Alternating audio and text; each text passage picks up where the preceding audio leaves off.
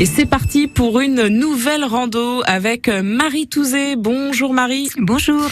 Vous êtes chargée de mission au comité FF Randonnée de la Mayenne. Et alors ce matin, vous nous emmenez directement à Saint-Pierre-sur-Herve pour une randonnée littéraire. Oui, pour fêter la pause estivale des ateliers d'écriture Le Pigeon Vol, vous, les amateurs d'écriture, êtes invités à une balade atelier autour des petites histoires faussement vraies de Saint-Pierre-sur-Herve.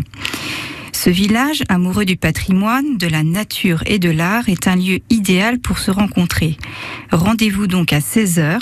Des pauses seront programmées sur le parcours et les participants qui le souhaitent seront invités à des moments d'écriture et de partage. À l'issue de la balade, rendez-vous au bar associatif Place de l'Église. Alors justement, on peut euh, poursuivre notre balade par la visite de l'église. Oui, l'église qui s'offre à vous avec sa fière tour porche du 15e siècle et ses murs à appareils réguliers du 11e siècle. À l'intérieur, deux dalles funéraires et un joli statuaire. Et il faut absolument passer par le pont piéton avec euh, ses arches qui nous permettent aussi de changer de rive. Et les maisons sont couvertes de tuiles comme dans le département voisin de la Sarthe. Remontez pour finir le cours de l'Herve.